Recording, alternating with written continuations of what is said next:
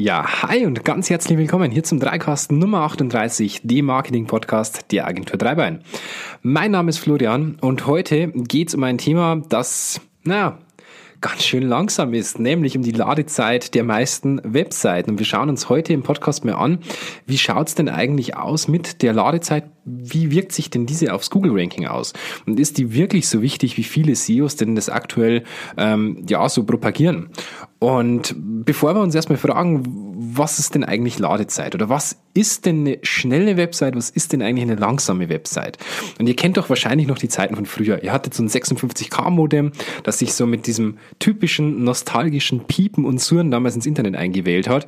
Man konnte den Webseiten noch beim Aufbau zuschauen. Ich weiß es noch mit diesen ganzen JPEGs, die sie dann wirklich so zeilenweise teilweise aufge ähm, aufgebaut haben. Und klar, man muss sagen, die Zeit ist vorbei, definitiv.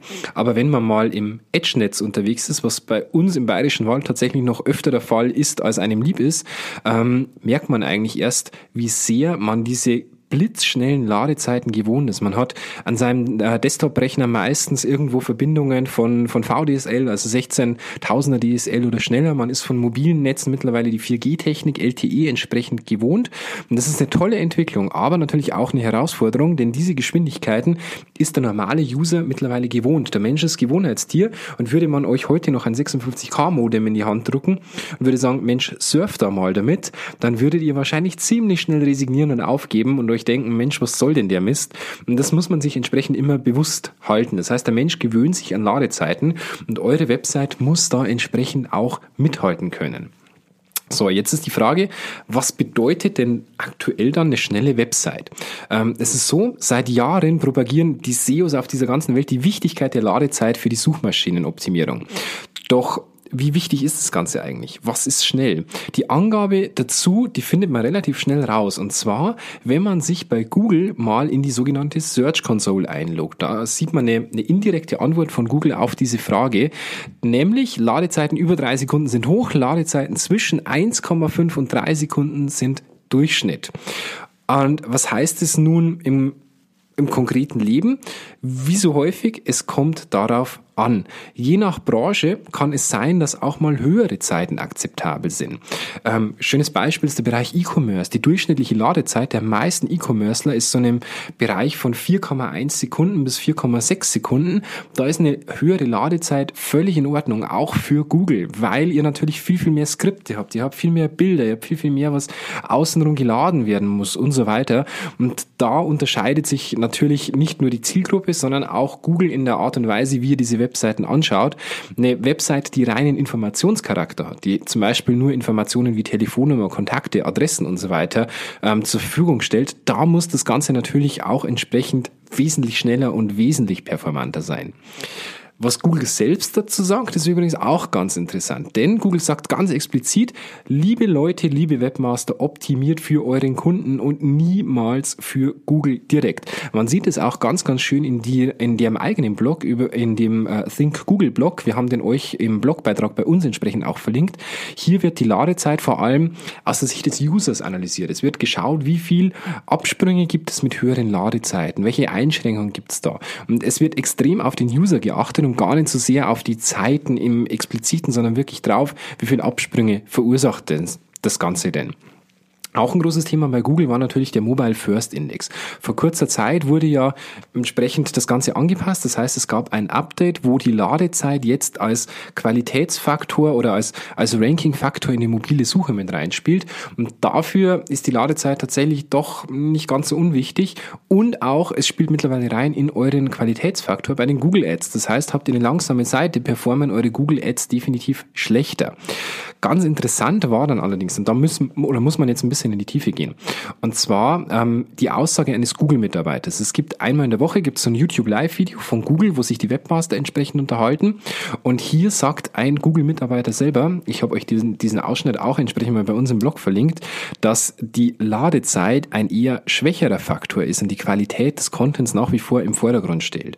Und das ist natürlich eine ganz, ganz interessante Aussage. Außerdem stellt Google natürlich mittlerweile ein ziemlich ausgereiftes Tool zur Verfügung, um Seiten auf die Ladezeit hin zu optimieren. Da gibt es auch entsprechende Anleitungen dahinter. Haben wir euch ebenfalls oder habe ich euch ebenfalls im Blog entsprechend ähm, verlinkt.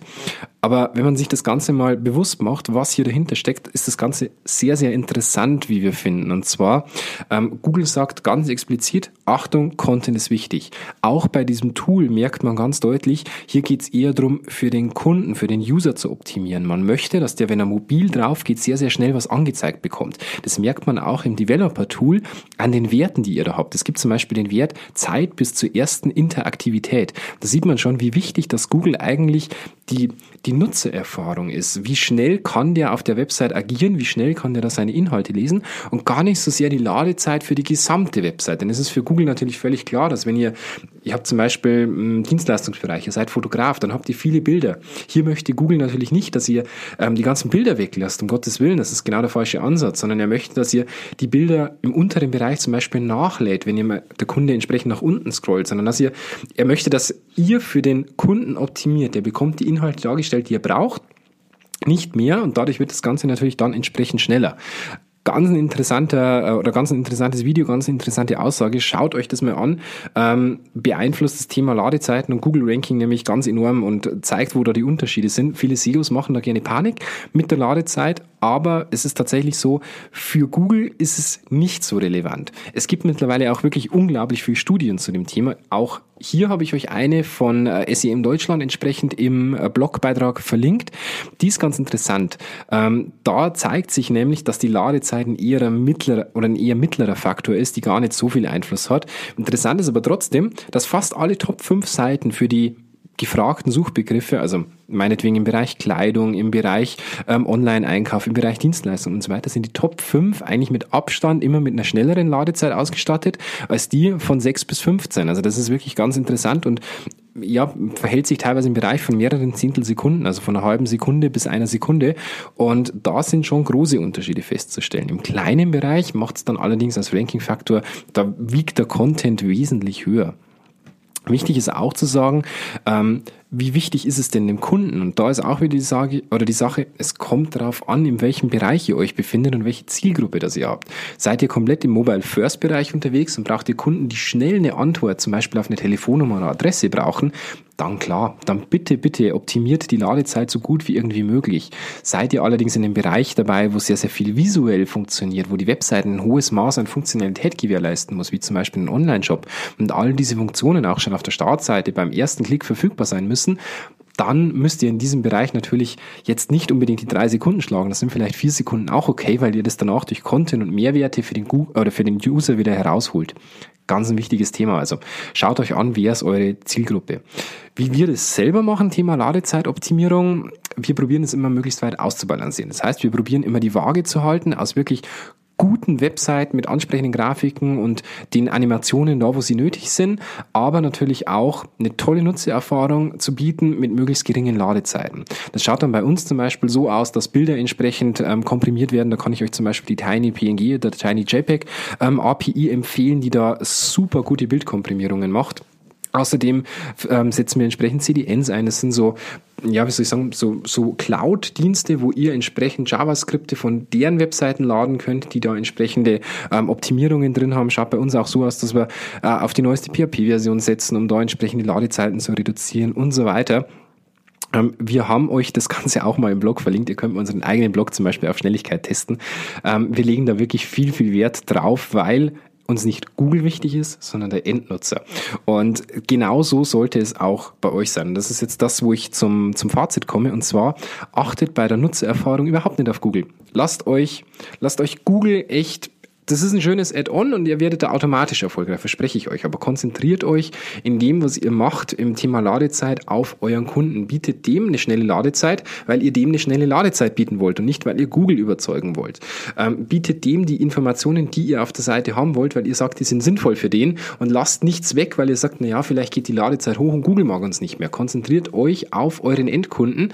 Ähm, es ist ja auch so, warum gibt es einen Chrome-Browser? In dem Moment, wo ihr den Chrome-Browser installiert und startet, werdet ihr gefragt, ob ihr in dieser Chrome-Browser Experience, ähm, an diesem Chrome-Browser Experience-Programm teilnehmen wollt und damit werden Nutzerdaten zu Google übertragen. Das heißt, habt ihr eine Website, die ein bisschen langsamer ist, aber Google merkt aufgrund eines Users, der den Chrome-Browser hat, dass der richtig gut auf der Seite zurechtkommt, dass sich der immer wieder durch die Unterseiten durchnavigiert, dass der richtig Spaß hat an der Seite, dann wird euch das im Ranking definitiv nicht schaden. Also achtet immer auf den End-User.